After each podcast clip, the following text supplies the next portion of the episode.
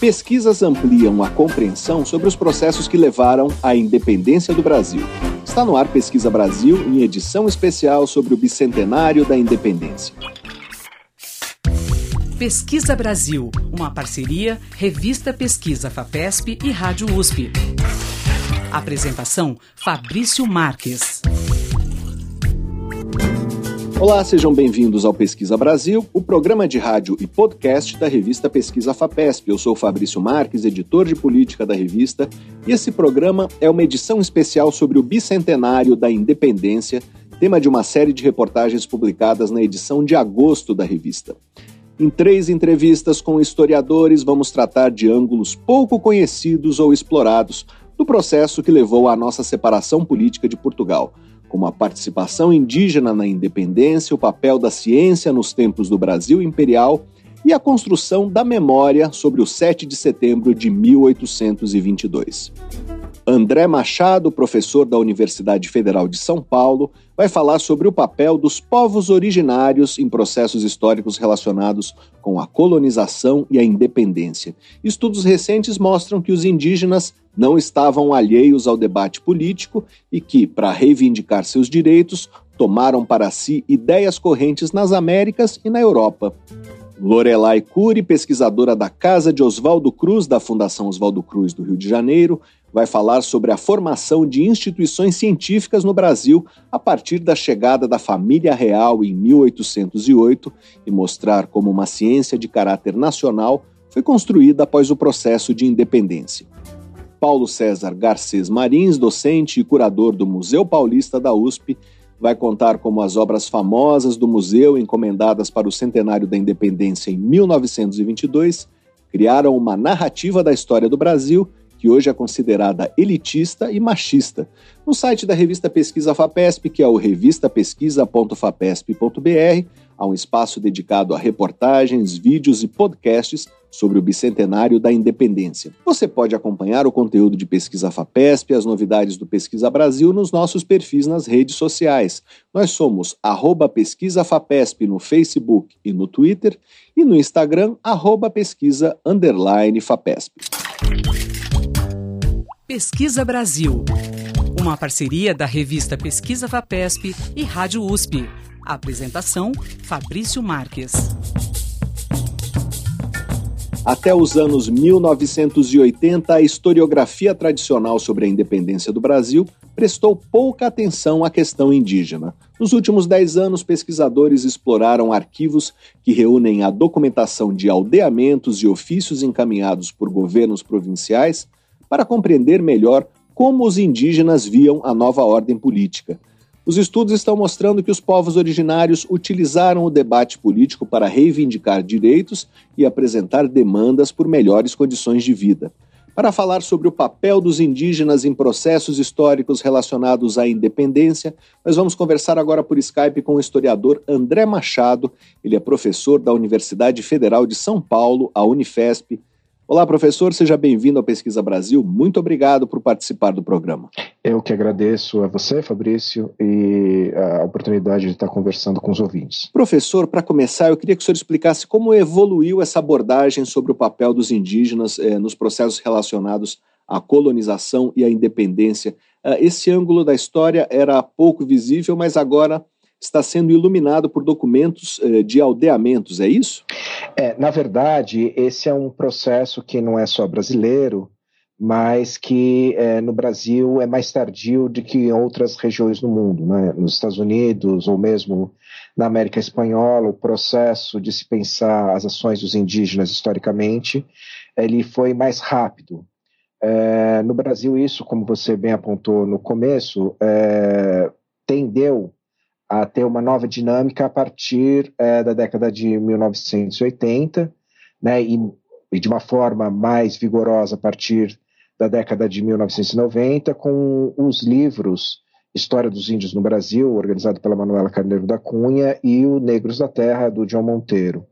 A partir daí ganha uma nova é, dimensão a esses estudos sobre os povos indígenas, que na verdade acabam tendo que quebrar vários paradigmas. É? Então, era muito comum que alguns anos atrás, ao conversar com historiadores, isso não, não preciso nem dizer a década de 80, dizer isso há 10 anos atrás, por exemplo, que alguns historiadores eh, tivessem bastante reticência em eh, discutir os povos indígenas a partir de uma perspectiva historiográfica. Até porque a constituição dos campos da história e da eh, antropologia, de certa forma, é, estabeleceram um pouco essa divisão. Né? Então, grandes clássicos da antropologia, um pouco é, o Levi-Strauss, né, sempre o, o, mais citado nesse, nesse campo, vai dizer então que os povos indígenas eram povos é, é refratários né, a uma perspectiva histórica, né, eram povos é, e nesse, nesse sentido muitos historiadores um pouco compraram é, essa ideia pensando inclusive a, a, dificuldade que se tinha de ter as fontes. Né? É, esse movimento ele vai sendo quebrado é, bem recentemente. Então, quando você pega o John Monteiro, que é um dos é, uma das dos historiadores que inovaram esse campo, quando ele começa a pesquisa dele em São Paulo, né, e ele queria falar sobre é, a economia paulista e pensava o papel dos indígenas na economia paulista na colonização, ele sempre contava que quando ele chegava, chegou né, pelas primeiras vezes no arquivo de São Paulo, falou: Olha, eu gostaria de ver os documentos que falam sobre os indígenas e tal, não sei o quê. E disseram para ele: Olha, isso não existe, né? não existe documento sobre índios aqui no arquivo. E aí foi o momento que ele chegou e falou assim: Olha, não, então deixa eu ver as, as, as testamentos e tal, não sei o quê.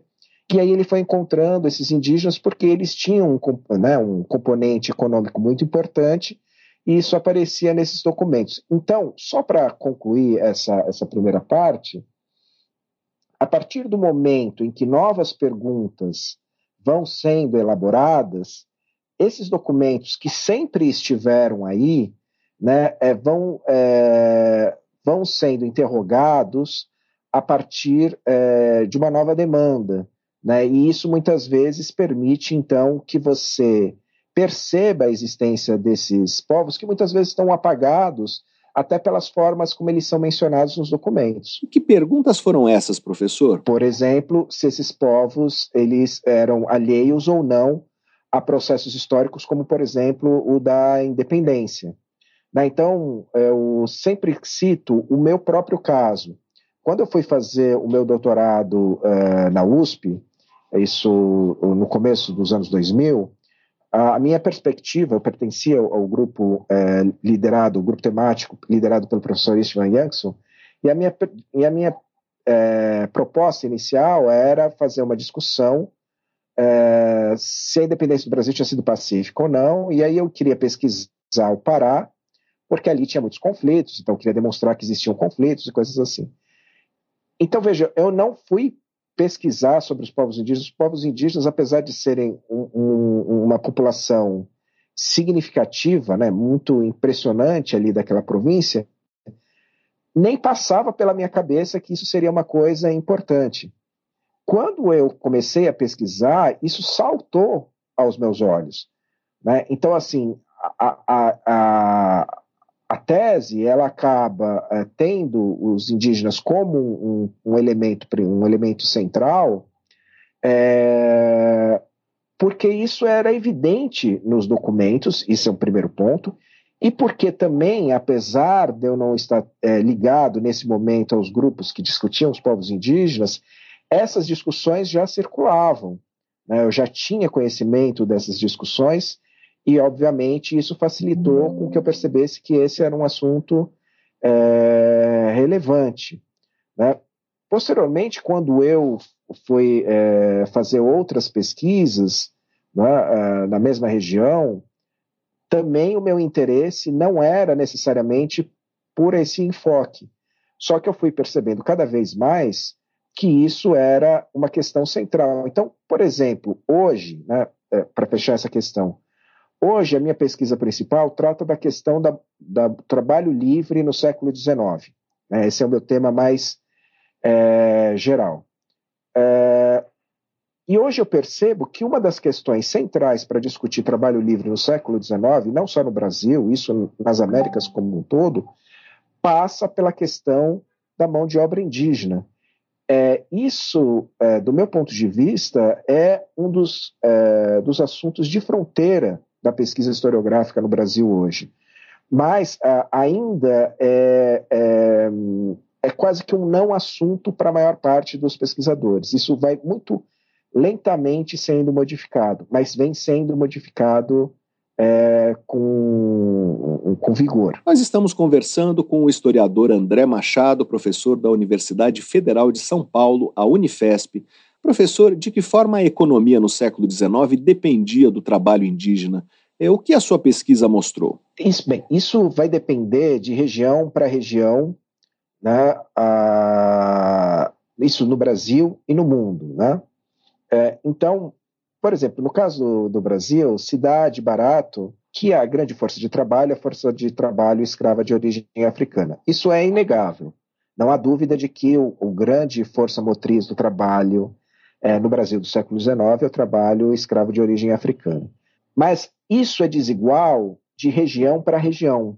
Né? Então, por exemplo, no caso do Pará, isso é nítido de que você, a principal mão de obra, continua sendo a mão de obra indígena, de origem indígena, que tem é, sob suas costas é, uma legislação que os obriga a trabalhar. Né? Então, eles são homens livres, eles não são escravos, né? não são escravizados, mas existem leis que, sob a justificativa de evitar que eles é, caiam no ócio, eles são obrigados a trabalhar. Essas leis, originalmente, elas vêm da colônia, mas o próprio Estado Nacional vai criando leis que permitem essas, uh, essa, essa obrigatoriedade. Então, nessa minha última pesquisa, eu tenho trabalhado muito com a ideia de uma herança e de uma reinvenção, buscando discutir que os Estados nacionais reinventam as formas de trabalho compulsório na América como um todo.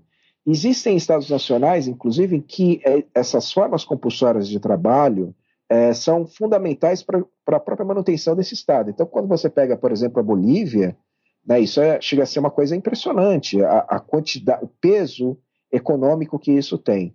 No caso do Brasil, isso ainda é uma coisa a, a, a se ter mais clareza no conjunto das províncias. Né? No caso do Pará, sem dúvida nenhuma, isso é o que movimenta a economia e não é o que movimenta a economia só internamente. Ela é o que movimenta a economia, inclusive produzindo, né, coletando os produtos que vão ser vendidos para o exterior, né, que vão ser vendidos para o exterior para países como os Estados Unidos, é, Inglaterra. Então, por exemplo, nessa minha pesquisa é, de pós-doutorado nos Estados Unidos, que foi financiada é, pela FAPESP, você encontra vários documentos é, que descrevem esse comércio entre as duas regiões, especialmente entre uh, o Belém, Nova York, Ceilão, é, e é, com esses produtos que vão ser, inclusive, importantes para beneficiamento e coisas é, desse tipo. Em outras regiões, ainda a gente não tem uma total clareza, é, mas, por exemplo, é importante é, saber que existe uma quantidade de denúncias de trabalho escravo é, indígena, por exemplo, na segunda metade do século XIX, ou bem na metade do século XIX, em São Paulo, por exemplo. É, você tem, por exemplo, tabelas de compra de indígenas que estão sobre a, a, a, mão de particulares em São Paulo, por exemplo, para que eles deixem de ser escravos. Então, veja, uma escravidão ilegal, mas o Estado pagava para que eles fossem libertados. Né? Eu tive numa banca ontem, por exemplo, que citava justamente isso, que mostra como esse tema vai crescendo. Mas você tem denúncias disso na própria corte, você tem denúncias disso no Espírito Santo, na Bahia, né? e isso é, quando você fala sobre a escravidão ilegal desses indígenas, mas você também tem as formas de trabalho compulsório que se espalham em várias regiões. A propósito da questão do trabalho compulsório, é, como os indígenas reivindicavam seus direitos? Como isso aparece no período da vinda da família real e no processo da independência? O que os documentos mostram? É, isso variou de, é, de região para região né, e nos diferentes momentos uh, históricos. Então, por exemplo, quando você pega no período anterior uh, da independência, quando ainda você só tinha né, a chegada da corte, existe um documento que é citado na tese do João Paulo Peixoto, que é citado no, no, na matéria da revista FAPESP, é, que vem alguns indígenas do Ceará encontrar Dom João é, pedindo para que se estabelecesse o fim do diretório pombalino no Ceará, porque com isso eles iam é, é, ter o fim do trabalho compulsório. Né? Essa era a questão central. Ah, com base no que eles é, reivindicavam isso? Com base na ideia de que eles tinham direitos porque eles tinham prestado serviços a Dom João, né, a, a família real, eles tinham uma, um, uma, uma relação com a coroa que vinha de décadas, né, de séculos. E nesse sentido, é, esse relato ele é muito impressionante porque esses indígenas trazem documentos, como é citado inclusive na matéria, né, documentos que tinham décadas de existência, o que mostra uma coisa que é muito nova para a gente, que é essa capacidade desses povos indígenas é, de mobilizarem o passado, né, de dizerem, olha, nós temos aqui demonstrações de que nós temos uma aliança, então nós temos direitos e, é, com base nesses direitos, nós não queremos ser obrigados ao trabalho compulsório. Essa é uma das formas como isso se dá. Quando passam a existir as revoluções constitucionais na, na Península Ibérica, os termos dessa, dessa discussão passam a ser outros. Por quê? É, quando a revolução ela começa na Espanha, é, as cortes de Cádiz, ao contrário do que depois as cortes de Lisboa vão fazer, elas legislam e elas é, têm como um dos pontos né, é, de discussão os indígenas. E os é, legisladores de Cádiz chegam a colocar claramente que os indígenas são cidadãos e que por isso eles não podem ser obrigados a trabalhar compulsoriamente. Então eles fazem uma correlação entre a condição de ser cidadão e não poder ser obrigado a trabalhar. Né? E isso, essa ideia, se espalha é, em várias partes da América Uh, inclusive, há casos muito interessantes, como, por exemplo, da Junta Provisória do Reino Unido da Prata, é, que publica uma lei que vai nessa direção e publica essa lei em espanhol e em várias línguas indígenas, Guarani, Aimará, Quechua. Ou seja, é, tendo é, os povos indígenas como agentes, né, encarando esses povos indígenas como agentes e difundindo mesmo essa ideia de que eles eram cidadãos e que eles não podiam ser obrigados ao trabalho. É por isso que eu digo que os estados nacionais, em muitos lugares, eles reinventam esse trabalho, esse trabalho compulsório. Então, por exemplo, na colonização, no final da colonização espanhola na América, esses trabalhos compulsórios acabaram. O, é, é, o Estado boliviano, né, é o, o, o, o regiões do México, né, enfim, que recriam isso. Né? É, isso para falar, isso para pensar nessas regiões, né, mas você tem várias outras regiões que, que esse processo se dá da mesma forma. No caso brasileiro, o que é o interessante é que as cortes de Lisboa elas não criam leis específicas para os povos indígenas assim como isso também não será tema nas constituições brasileiras. É?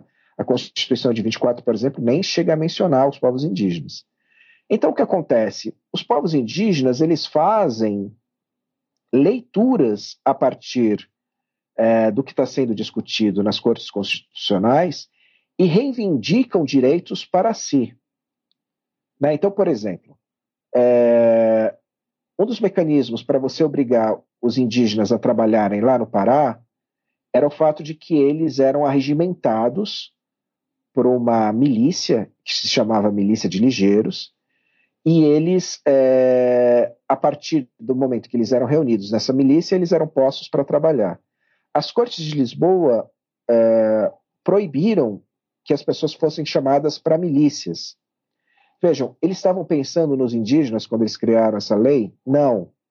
Eles estavam pensando numa situação muito particular ali de Portugal, né, da Europa, é, tentando liberar braços para a agricultura. Quando isso chega no Pará, isso é uma bomba. Né? O governador de Armas escreve é, para Lisboa, imagina o quanto isso era um assunto importante para ele ter essa ousadia, para dizer: olha, essa lei eu não vou cumprir. Essa lei eu não vou cumprir, escreve ele textualmente isso, porque aqui a principal mão de obra é a mão de obra indígena.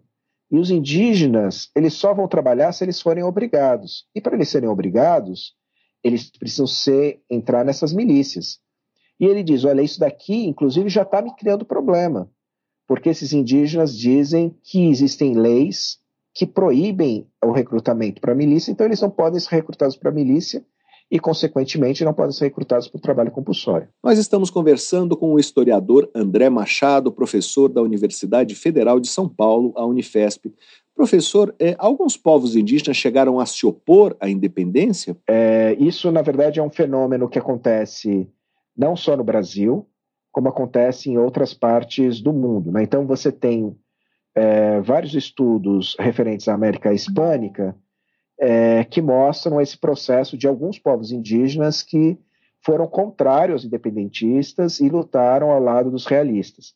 No caso do Brasil, você também tem alguns casos muito interessantes e muito bem documentados, principalmente em Pernambuco, no Ceará, existe uma, uma, uma discussão de por que, que isso acontece, né? por que, que esses povos indígenas é, vão ser contra os independentistas e, consequentemente, a favor da, da coroa, sendo que, enfim, não, o regime colonial foi tão prejudicial a esses povos.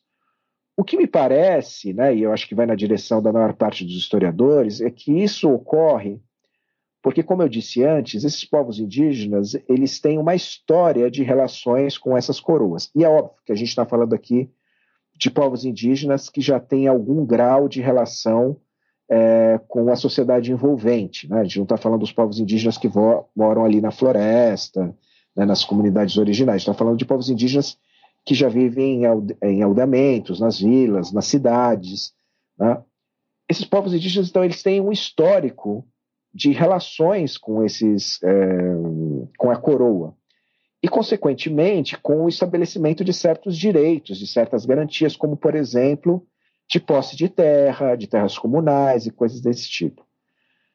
Abrir mão disso era muitas, muitas vezes para esses povos parecia extremamente arriscado, porque saía a garantia da coroa e quem seria o novo interlocutor? Fora isso, muitas vezes a oposição desses povos aos chamados independentistas, aos liberais, se davam, porque justamente eles eram lideranças nas províncias, muitas vezes eram proprietários de terras e muitas vezes eram pessoas que estavam envolvidas diretamente em disputas por terras que acabavam prejudicando esses povos indígenas. Então, é, em muitos casos, é, por mais que nos pareça ilógico isso, isso, na verdade, tinha muita lógica, né? porque dentro de um quadro bastante específico, é, isso podia ser prejudicial a esses povos. A verdade é que em muitas províncias você tem, inclusive, grupos indígenas lutando em lados opostos. Professor, para concluir, ainda há muitas lacunas de pesquisa sobre a compreensão do papel dos indígenas nesse período. Há muitos documentos a explorar, ainda há bastante espaço para novas perguntas de pesquisa? Sim, é, tem, e sempre que eu, eu dou a aula né, na graduação, ou na pós-graduação, ou converso com alunos sobre possíveis temas de pesquisa, é, eu sempre digo a eles que esse é um campo é, a ser explorado, é, é um campo em aberto, sobre o qual a gente ainda sabe muito pouco, é, e sempre os convido a, a, a pesquisar. E, para além dessa questão né, propriamente dos povos indígenas, a relação entre os povos indígenas e a questão do trabalho no século XIX no Brasil, né, a junção entre esses dois temas, eu aposto que é um dos, uh, dos grandes assuntos que é, a serem explorados nas próximas décadas na historiografia brasileira. Nós conversamos com o historiador André Machado, professor da Universidade Federal de São Paulo, a Unifesp, para saber mais sobre a participação indígena no processo da independência do Brasil. Leia a reportagem de Cristina Queiroz no site da revista Pesquisa FAPESP, que é o revistapesquisa.fapesp.br. Professor, muito obrigado pela sua entrevista. Eu é que agradeço. Pesquisa Brasil. Entrevista. Ao vir para o Brasil em 1808, a corte portuguesa trouxe suas instituições científicas e culturais, que estimularam o conhecimento sobre o território nacional e a circulação de informações por meio dos jornais que começavam a ser impressos no Rio de Janeiro. Mas nas primeiras décadas após a independência, essas instituições tiveram pouca força quando comparadas aos indivíduos que produziam conhecimento científico havia duas categorias de cientistas: alguns poucos profissionais, contratados pelo governo ou por instituições oficiais, e os amadores, em geral autodidatas, que tinham que ganhar a vida com outra profissão ou então não precisavam trabalhar. Para falar sobre a geração de conhecimento após o processo de independência, nós vamos conversar com a historiadora Lorelai Cury, da Casa de Oswaldo Cruz, da Fundação Oswaldo Cruz, do Rio de Janeiro. Olá, professora, seja bem-vinda ao Pesquisa Brasil. Muito obrigado por participar do programa. Obrigada a você. Bom dia. Professora, eh, de que forma a ciência se estabeleceu no Brasil com a chegada da família real? Quais instituições científicas foram criadas? Como a ciência passou a ser valorizada nessa época? É, a Portugal, na época, já tinha uma política, digamos, científica que tinha se estabelecido mais para final do século XVIII. Então, não tem uma mudança é, radical é, com 1808. Né? O que acontece é que o tipo de preocupação que existe em Portugal com a, a coroa lá, ela vem para cá. Né? O que acontece é que é, o, a corte e as, as instituições portuguesas que são transplantadas para cá, elas se deparam com um, um não é uma colônia na época mais, né, mas digamos um, uma, um território pertencente a Portugal ou associado a Portugal, que é um que é continental. Então é, é como se tivesse diante de si é uma, uma possibilidade de riquezas é, inaudita, né, sem, sem intermediários, digamos. Então é uma das principais instituições, digamos assim, que se encarrega desse eh, estudo da, da natureza brasileira é o Jardim Botânico. É, não é nem estudos na época como a gente entenderia hoje, mas assim uma forma de lidar com produtos é, tropicais. Então, o Jardim Botânico é uma instituição nesse sentido é, importante, embora não tenha sido criada como é, como instituição científica propriamente dita de pesquisa. Né? Mas, é, com a vinda da corte, a gente tem também o estabelecimento de paulatino né, de formações do tipo superior no, no Brasil, principalmente no início, medicina e é, direito.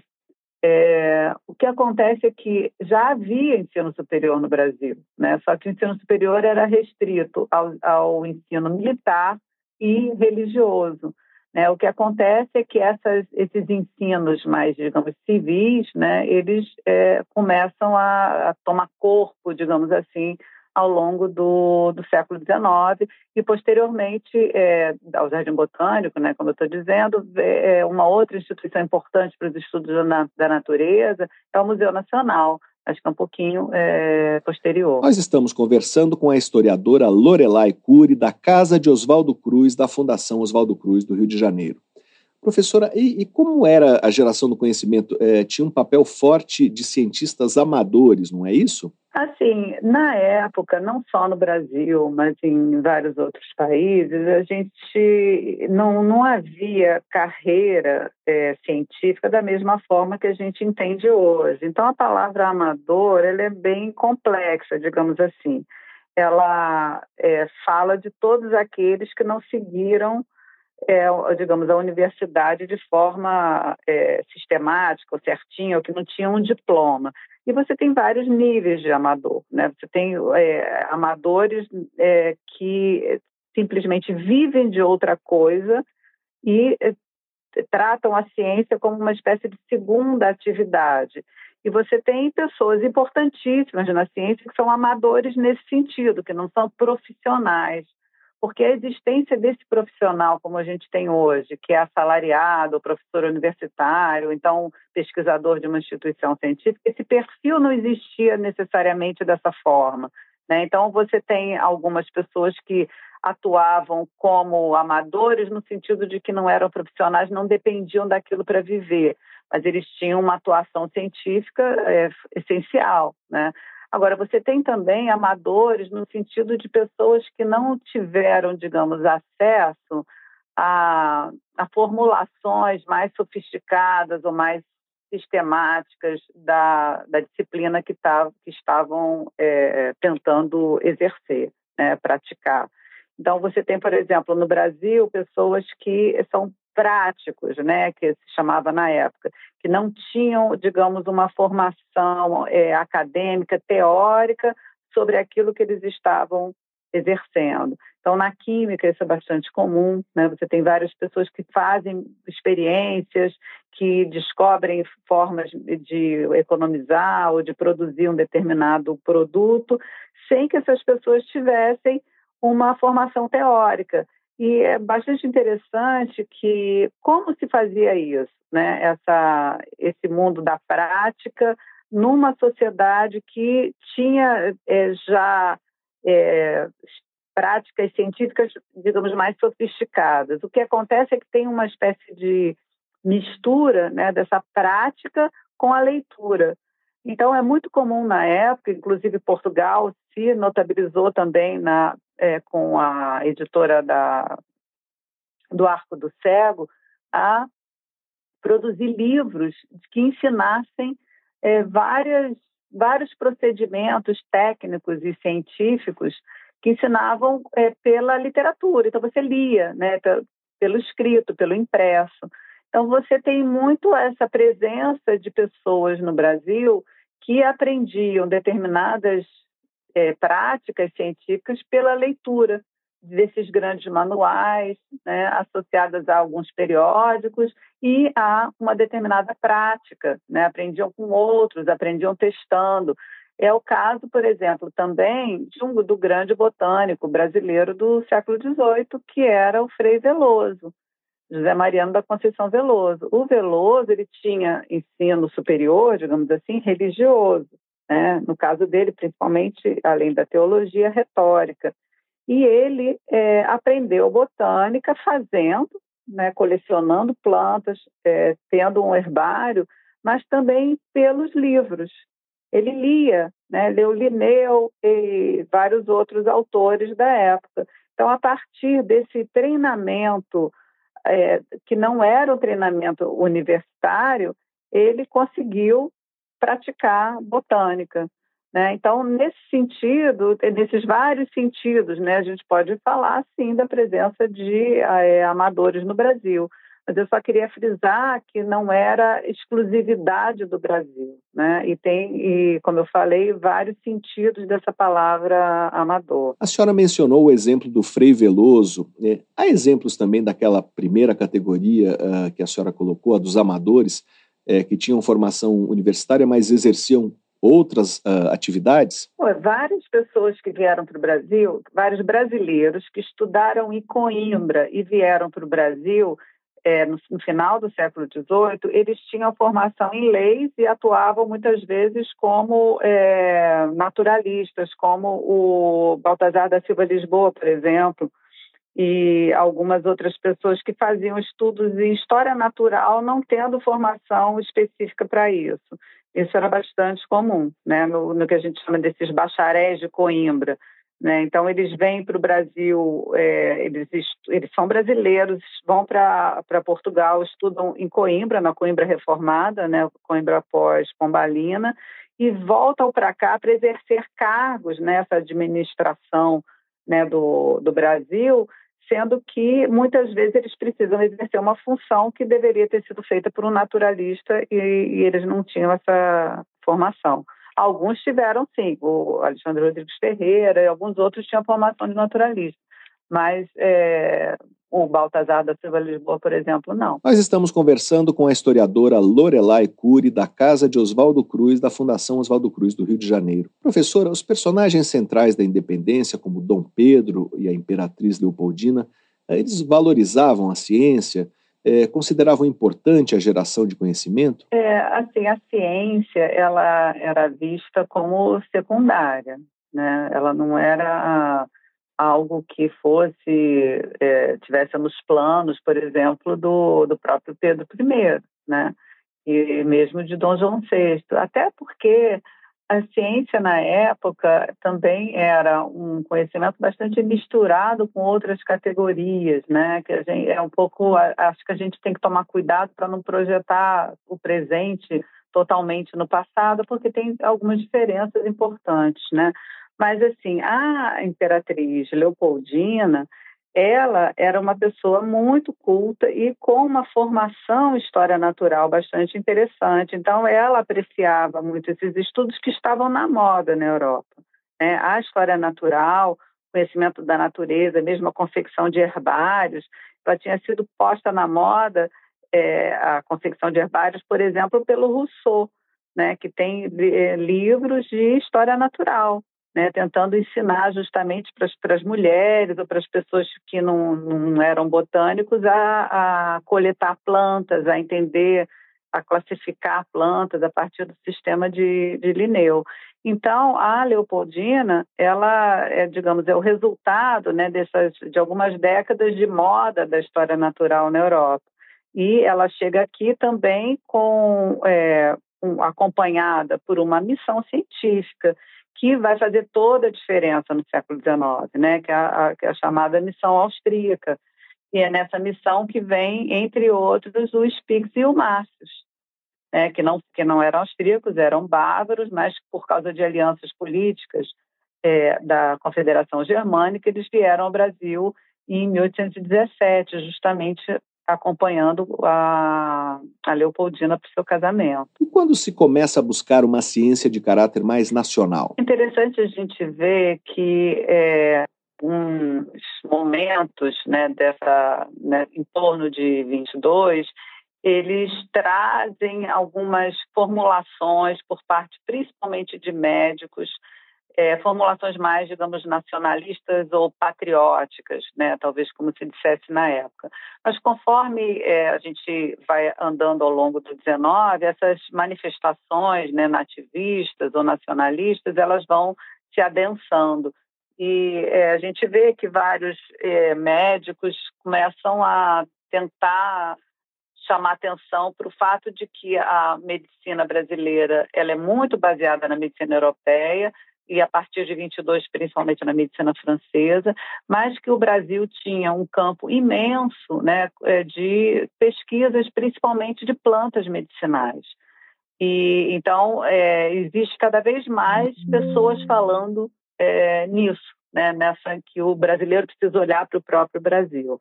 Agora, é, a manifestação, digamos, mais é, importante, mais próxima da independência, né, sobre o que seria uma ciência nacional, ela ocorre em 1859, no pleno Império, né, do Segundo Império, é, quando os vários brasileiros decidiram fazer uma expedição científica exclusivamente nacional, no sentido de que todos os membros dessa expedição eram brasileiros né, que é chamada Comissão Científica do Império, que vai explorar o Ceará entre 1859 e 1861.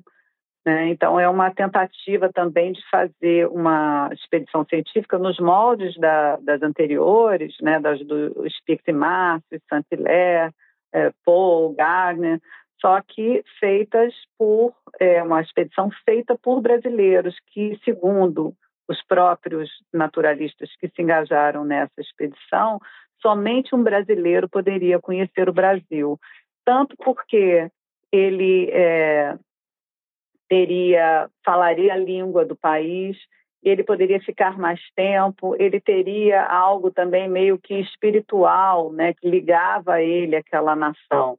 Né? Então, ele não era só de ouvir falar ou ter uma visão superficial. Né? O brasileiro era aquele que poderia ter uma visão mais profunda é, da, da própria natureza.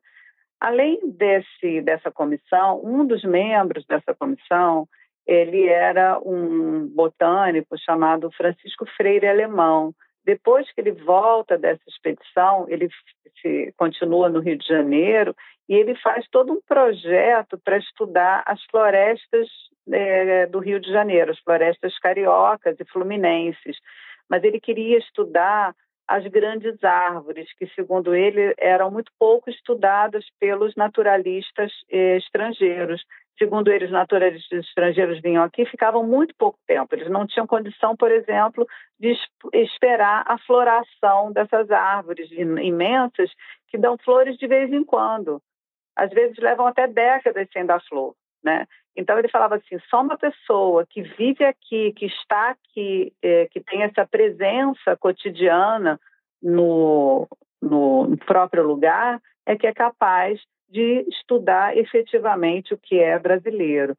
E, e, é bastante interessante que, se a gente for ver os estudos desse Francisco Freire Alemão, ele conhece é, várias árvores que ele acompanha. Então, assim, ele tem um, tem um jequitibá num terreno, né, e está sem flor, ele fica acompanhando periodicamente, ele vai a esse terreno para ver se, já, se tem flor. E a gente pode acompanhar os cadernos de campo dele né, e ver que ele, ah, vi em 1858 eu vi um jequitibá, em 1865 ele estava em flor.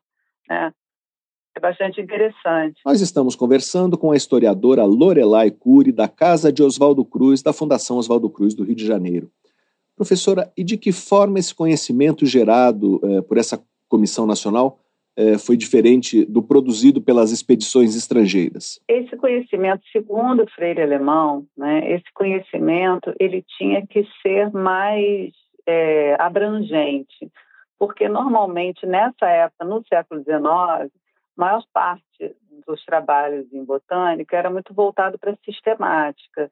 E o Freire Alemão né, é, percebia que a sistemática estava, de alguma forma, dominada pelos europeus, porque os europeus chegavam aqui, levavam espécimens, né, e lá na Europa eles classificavam aquele, aquelas exemplares que eles tinham, né, e formavam, é, descreviam espécies novas, gêneros, etc.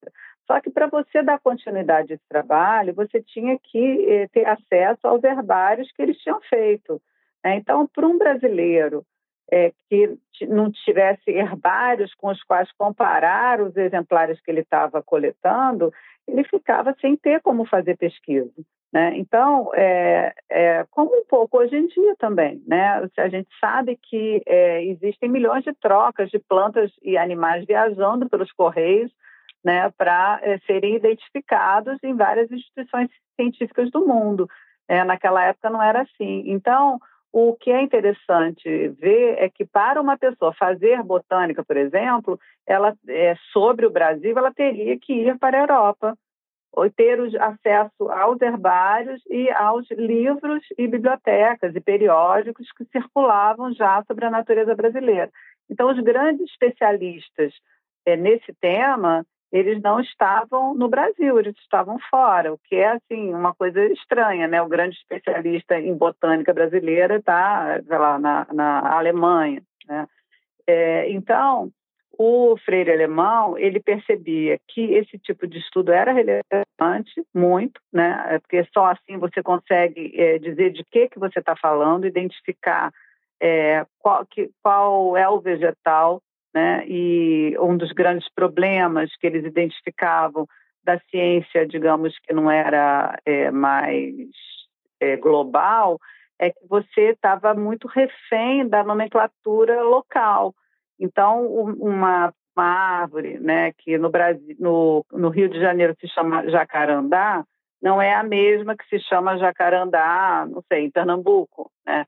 Então, é, a, essa o método botânico ele permite que você saiba exatamente do que você está falando. Mas o que, que o Freire Alemão é, ele propunha era uma outra coisa, né? Era um conhecimento de quando a árvore cresce, né? De quando ela dá flor, de qual é o solo melhor, de se ela gosta de viver em grupo ou gosta de viver mais separada, como é que é, são as fases do crescimento e é, que tipo de clima ela se adapta melhor, era um conhecimento talvez mais é, abrangente né, da, da dinâmica da natureza, né, não só dessa descrição. Então, pra, para isso, para essa descrição da dinâmica, é necessário uma vivência, né? é necessário que você esteja ali, que você acompanhe esse processo. Então, eu acho que essa proposta dele, ela efetivamente, ela traz uma diferença, sim, né? na forma de, de você compreender é, os sistemas vegetais. Né? Nós conversamos com a historiadora Lorelai Cury, pesquisadora da Casa de Oswaldo Cruz, da Fundação Oswaldo Cruz, do Rio de Janeiro.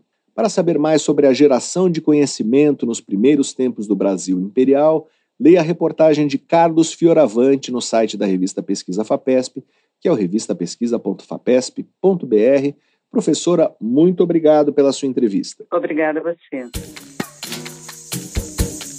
Você ouve Pesquisa Brasil. Apresentação: Fabrício Marques. Fechado em 2013 para a reforma, o Museu Paulista, que é mais conhecido como Museu do Ipiranga, finalmente volta a receber o público.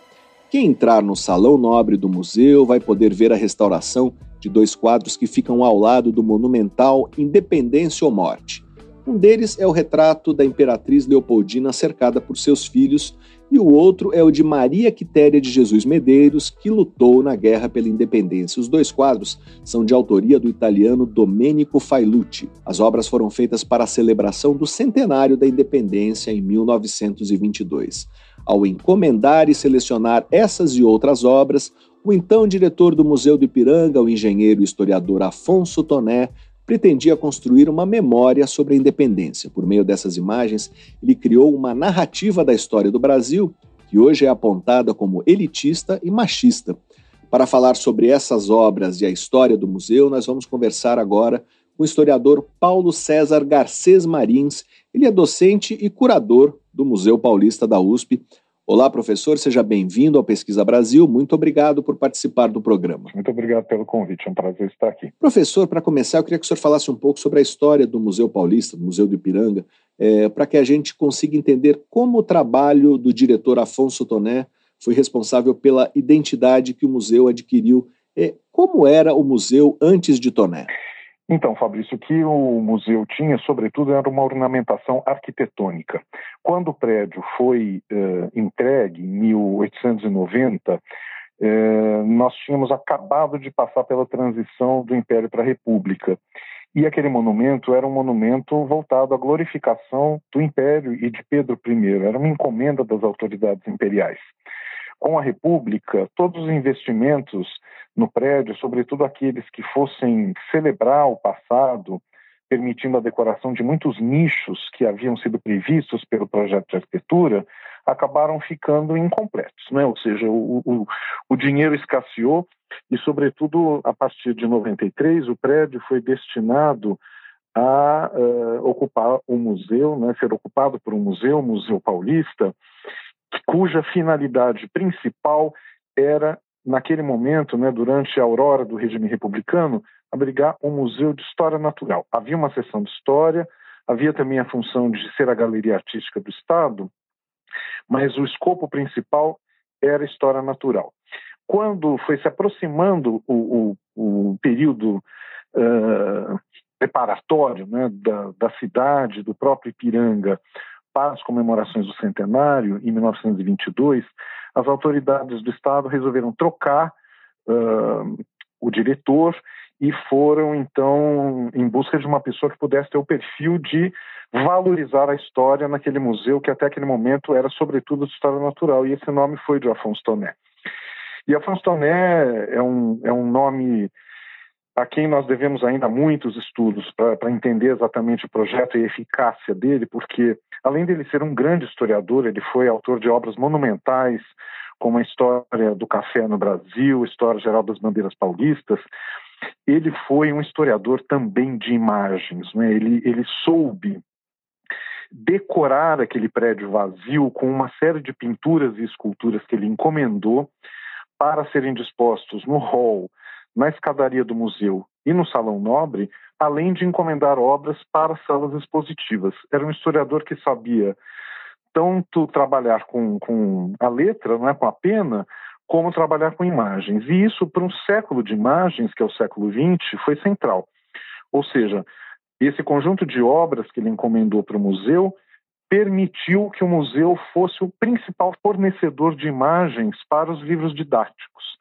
E aí, claro, grande parte dos nossos visitantes já viu esse projeto decorativo do Toné antes mesmo de ingressar no edifício, porque os livros didáticos são fartos né, em mostrar reproduções dessas obras de arte. Nós estamos conversando com o historiador Paulo César Garcês Marins, ele é docente e curador do Museu Paulista da USP. Professor, em 1922, com o centenário da independência, Afonso Toné tirou alguns quadros do salão do museu e encomendou outros para o lugar. É, o que se diz hoje sobre esses quadros que ele trouxe? Toné tinha uma visão é, bastante precisa de como é, a história visual é, do Brasil deveria ser narrada. E esta visão dizia que a história do Brasil era uma decorrência da história de São Paulo. Vários pesquisadores, sobretudo Ana Cláudia Fonseca Breff, apontaram claramente esse vínculo dos projetos uh, de esculturas e pinturas para se criar uma narrativa em que São Paulo fosse considerado o, o, a mola mestra, não é? A, a, a, o local por onde o Brasil se configurou, sobretudo na sua territorialidade e também na construção da fortuna, pela mineração, e depois pela, pela, pelo tropeirismo e pelo café.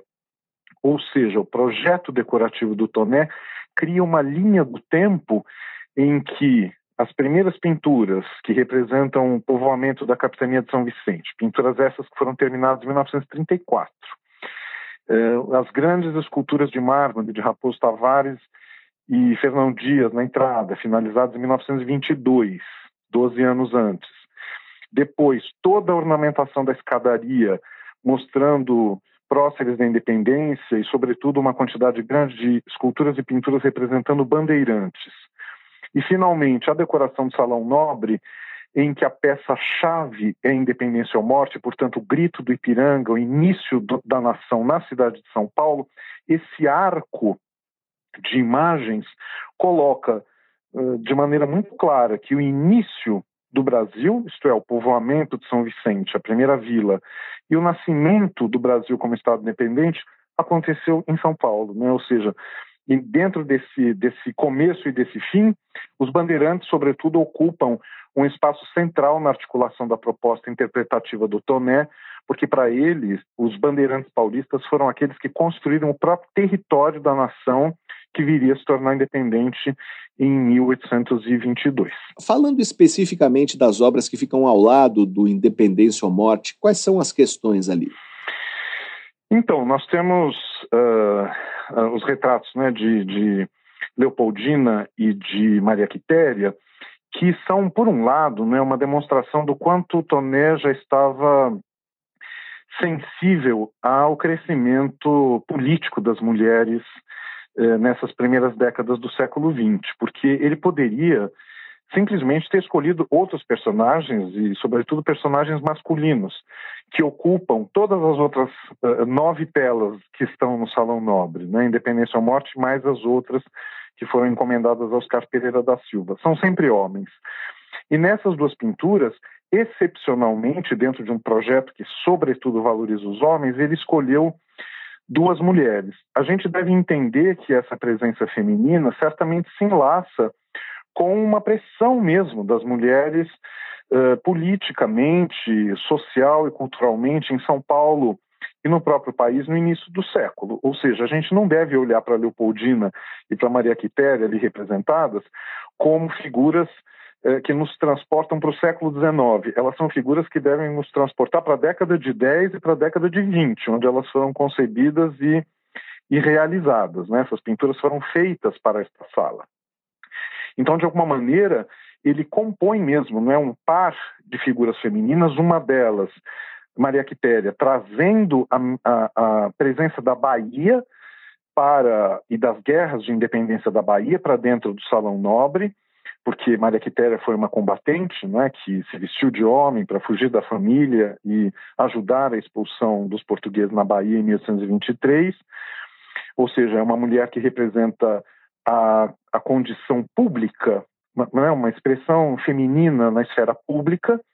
E por outro lado, eh, Leopoldina, hum, oposta a ela, cercada dos filhos, não é, Dom Pedro II nos seus braços e as filhas em torno, representa a imperatriz como a mãe, não é? como aquela que assegura o prosseguimento da dinastia de Bragança no Brasil, especialmente o Pedro II, não é que está nos braços dela. Portanto, ela representaria uma dimensão privada da presença e da ação feminina, enquanto Quitéria representaria essa presença feminina na esfera pública. E certamente isso é uma novidade não é, que Toné traz naquele momento, ou seja, celebrar duas figuras femininas dentro da sala. Mas é claro, não é que, como todas as representações visuais, Fabrício, essa também é, é polêmica, porque, é, por um lado, Quitéria é, está representada rigorosamente como uma mulher branca, é, e muitos é, pesquisadores sinalizam que ela era, tinha traços mestiços, né? ela tinha uma origem mestiça, e ela é representada ali de acordo com uma gravura que consta no livro de memórias da Maria Graham, né? uma viajante inglesa, e uh, Leopoldina, do outro lado, é representada, digamos assim, reduzida à esfera privada e à condição de mãe, né? A professora Ana Paula Cavalcante Simeone, do Instituto dos Estudos Brasileiros da USP, estudou essa pintura em relação a uma outra produzida no mesmo ano, no mesmo ano, 1922, por Georgina de Albuquerque, que era uma paulista que atuava no Rio de Janeiro. Ela foi, inclusive, eh, diretora da Escola Nacional de Belas Artes, no Rio de Janeiro. E ela faz eh, para o Museu Histórico Nacional eh, uma pintura que hoje está muito célebre, inclusive ela está representada em parte na na moeda oficial agora do, do bicentenário do Brasil, ela representa a Leopoldina decidindo enviar as cartas de Lisboa para São Paulo, que vai desencadear o processo de independência, ou seja, a Georgina de Albuquerque representa a mesma mulher na esfera pública, enquanto Failucci é, representa na esfera privada, né? Então, a professora Ana Paula né, frisa bem essa diferença, porque isso é sobretudo também importante lembrar porque a pintura do Rio de Janeiro foi realizada por uma mulher, né? E ela preferiu representar Leopoldina como uma mulher de Estado, né? Como uma mulher que toma a decisão política que desencadeia, no fundo, o processo de independência. Então, essas figuras né, do Salão Nobre feitas pelo, pelo Failucci, por um lado, né, elas mostram uma ousadia do Toné introduzir, dar protagonismo para as mulheres dentro do Salão Nobre, mas, ao mesmo tempo, ele faz isso também a partir de certas escolhas. E no caso da Leopoldina, sobretudo, ele reduz a importância política da imperatriz a ser, eh, no fundo, a mãe do herdeiro, né, que é o foco visual da pintura que ele realiza para a sala, claro, sob orientação do Toné, e pintura essa que foi paga pelo Washington Luiz Pereira de Souza, que era presidente do Estado, depois vai ser presidente do Brasil, e que vai financiar pessoalmente essa pintura. É uma oferta pessoal dele para o museu. Nós estamos conversando com o historiador Paulo César Garcês Marins, ele é docente e curador do Museu Paulista da USP.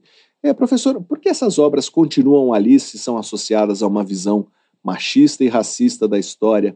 Elas poderiam ser substituídas? É, por que isso não pode ser feito? As telas que, que ficavam ali na sala até 1905 eram um, Caipira Picando Fumo e Amolação Interrompida, de Almeida Júnior. E elas haviam sido encomendadas para reforçar a presença eh, do carroceiro, que também ele era um caboclo, na pintura de Pedro Américo, ou seja, no finalzinho do século XIX, o que se queria para o Salão Nobre era reforçar a presença do povo paulista na narrativa da independência. O Tomé vai mudar isso completamente. Essas pinturas já tinham ido para a Pinacoteca do Estado em 1905 e ele vai propor uma interpretação, né, que nós uh, sabemos, é totalmente diferente. Né? O povo paulista não é mais um, um personagem do Salão Nobre. Mas, enfim, um, o que nós temos hoje lá no prédio é um conjunto de obras que estão tombadas como patrimônio integrado ao edifício. O edifício do museu é tombado pelo governo federal, pelo governo estadual e também pelo governo municipal de São Paulo. E essas obras são consideradas parte do edifício, porque elas foram feitas para serem integradas à arquitetura. Não são simplesmente quadros pendurados na parede, são quadros feitos para ocupar nichos. Então, eles são o projeto decorativo do próprio prédio. Todo tombamento pode ser revisto, enfim, todo tombamento pode ser uh, modificado, né? A, a sociedade pode uh, alterar a configuração de tudo, inclusive de praças, de monumentos que estão em praças, etc. No entanto, nós, historiadores, nós temos sempre que trabalhar com um caráter uh, subjetivo e muitas vezes polêmico e muitas vezes autoritário ou marcado também por expressões e dimensões racistas, como é o caso de algumas obras que nós temos no acervo. Né? E esse é um desafio de um museu de história, né? tratar como documentos eh, de um determinado período e entendendo as condições de produção eh, naquele período a partir, certamente, de questões que o presente coloca. Então, por exemplo, né, uma pintura de Henrique Bernardelli que decora a escada, chamada Ciclo da Caça ao Índio, é certamente uma, uma pintura bastante complicada hoje em dia, não apenas porque ele representa o bandeirante como uma espécie de monarca dos sertões e os índios são meros figurantes submissos né, submetidos à autoridade do bandeirante, mas porque o nome é extremamente agressivo. E esse nome já era agressivo quando essa pintura foi feita, na década de 1920. Ou seja, dizer, é ciclo da caça ao índio, gravar esse nome na parede do prédio, era já uma expressão bastante difícil naquele momento, né? ou seja, uma demonstração, no fundo, de que era possível algumas pessoas entender que um ser humano podia ser caçado. Né? Então não era ciclo do aprisionamento de índios, ou ciclo da escravização indígena, ou ciclo da submissão indígena, era ciclo da caça, ou seja, um termo horrível. É hoje horrível, naquela época também já era horrível, né? Então, enfim, nós precisamos uh, compreender não é, as razões que levam, no fundo, uma, um órgão público não é, a, a, a grafar isso numa parede e, sobretudo, entender muitas vezes que essas condições eh, permanecem ainda na sociedade brasileira. Né? Ou seja, é, para monumentos que já tinham naquele momento né, um dado complicado né, de, de hierarquia de raças. Hoje, uh, isso se torna muito mais candente, discutido. Vamos aproveitar né, as imagens, os monumentos uh, na, nas ruas, como o Monumento às Bandeiras, que também, obviamente, né, exprime uma ideia de hierarquia das raças que coloca claramente os índios e os negros submetidos aos brancos, vamos entender que essas pinturas, esses monumentos, nunca invertem, né? nunca fazem apologia dos índios como uh, libertadores, como resistentes aos processos de invasão europeia, como vencedores de batalhas, ou os negros, da mesma maneira, resistindo à escravidão, criando oportunidades, mesmo numa situação tão violenta não é, como é o sistema escravista, uh, criando quilombos, enfim, criando for formas de resistência, criando irmandades. Não. Essas pinturas e esculturas sempre reforçam uma hierarquia uh, social, que é, no fundo, uma hierarquia racial, não apenas a vida no período colonial, mas, sobretudo, reforçada pelas teorias científico-raciais, mesmo do, do, final do século XIX e do transcurso do século XX.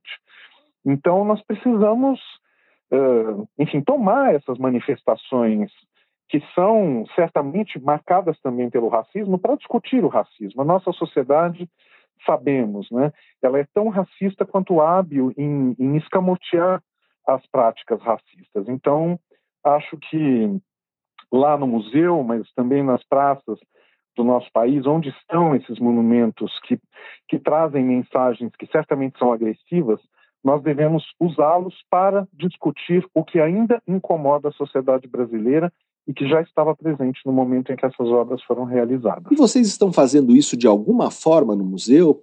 É possível mostrar outras visões da independência com participação popular, feminina uh, e dos povos indígenas? Nós trabalhamos no museu sempre a partir de acervos eh, existentes na instituição. E, portanto, nós não temos acervos sobre essas presenças. Né?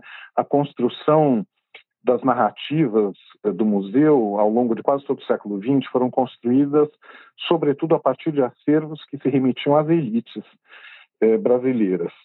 Nós, a partir de 90, a partir da gestão do professor Upiano Bezerra de Menezes, nós reorientamos a política de acervos do museu para olhar outros segmentos da nossa sociedade, né? populações afro-brasileiras, populações indígenas, populações eh, ligadas aos setores médios, camadas populares, as mulheres, os imigrantes, né, que são tão importantes em São Paulo, que estavam enormemente ali, uh, alijados né, da, das coleções do Museu de. Mas essa seleção de, de acervos é, sobretudo, muito mais intensa da década de uh, 60, 70 do século XIX para frente. Nós temos pouquíssimos acervos relativos a, ao período da independência. Nós somos muito lembrados, né, como associados à independência, porque nós somos o lugar onde foi proclamada a independência no país, o Ipiranga, e porque nós temos um quadro que representa de maneira né, é, absolutamente disseminada nas nossas memórias é, a idealização daquele, daquela, daquele episódio, que é o quadro do Pedro Américo, mas esse quadro é de 1888, ele é do final já do Império, inclusive produzido num momento de crise política muito grande do Império. Ele deve ser compreendido, inclusive, como uma reação né, das autoridades imperiais à perda de prestígio do Império. Por isso, construir um prédio monumental no Ipiranga em 1885, por isso encomendar ao uh, Pedro Américo né, a realização dessa pintura, que aliás o próprio Pedro Américo sugeriu que fosse feita, ou seja, eh, esses acervos eh, pelos quais nós somos muito ligados à independência não são do período da independência, né? Então, não temos é, acervos sobre essas, é, essas outras presenças no processo de independência, embora né, na exposição que abriremos em novembro, um dos itens importantes da exposição Memórias da Independência, que vai inaugurar o nosso espaço expositivo de exposições de curta duração, seja o carro da Cabocla, por exemplo, né, que, que deve vir de Salvador e que participa do cortejo popular de comemoração da, da, da independência da Bahia, né, da finalização do processo de independência do Brasil em 1823, desde a, de meados do século XIX, né, o carro do caboclo, inclusive, da década de 1820 já. Portanto, as comemorações da independência, no caso da Bahia, são extremamente vinculadas às camadas populares. E nós estamos em São Paulo, não é? E, e, eu diria no próprio Rio de Janeiro, são cidades em que a memória da independência esteve sempre muito mais ligada à memória das elites. Mas no caso de Salvador, por exemplo, isso efetivamente não acontece. Né? Ali é uma celebração popular e é uma celebração, inclusive, da presença popular na independência da Bahia. Nós conversamos com o historiador Paulo César Garcês Marins, ele é docente e curador do Museu Paulista da USP, para saber mais sobre a memória da independência e a reforma do Museu Paulista, também conhecido como Museu do Ipiranga. Leia a reportagem de Carlos Fioravante no site da revista Pesquisa FAPESP, que é o revistapesquisa.fapesp.br. Professor, muito obrigado pela sua entrevista. Eu que agradeço, Fabrício, foi um prazer para mim. E aqui termina o Pesquisa Brasil de hoje, em edição especial sobre o bicentenário da independência. Na semana que vem teremos novas entrevistas sobre ângulos pouco conhecidos do processo de separação política de Portugal. Para ficar por dentro de tudo que publicamos, você pode se cadastrar na nossa newsletter usando o botão newsletter no site da revista Pesquisa FAPESP, eh, que é o revistapesquisa.fapesp.br ou então se inscrever no nosso canal no serviço de mensagens instantâneas Telegram. Procure por Pesquisa FAPESP ou arroba pesquisa FAPESP. Você receberá avisos sobre a publicação de reportagens, podcasts e vídeos. Por falar em vídeo, essa semana publicamos um vídeo sobre a segurança do sistema eletrônico de votação no Brasil.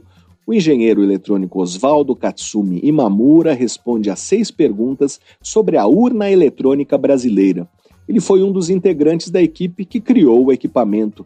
O vídeo está disponível no nosso site, que é o revistapesquisa.fapesp.br. Também pode ser visto no nosso canal no YouTube e nas nossas páginas no Facebook e no Instagram. Vale a pena conferir. Pesquisa Brasil tem produção, roteiro e edição de Sara Caravieri. Eu sou Fabrício Marques, editor de política da revista Pesquisa FAPESP e desejo a todos uma boa tarde. Você ouviu Pesquisa Brasil, uma parceria da revista Pesquisa FAPESP e Rádio USP.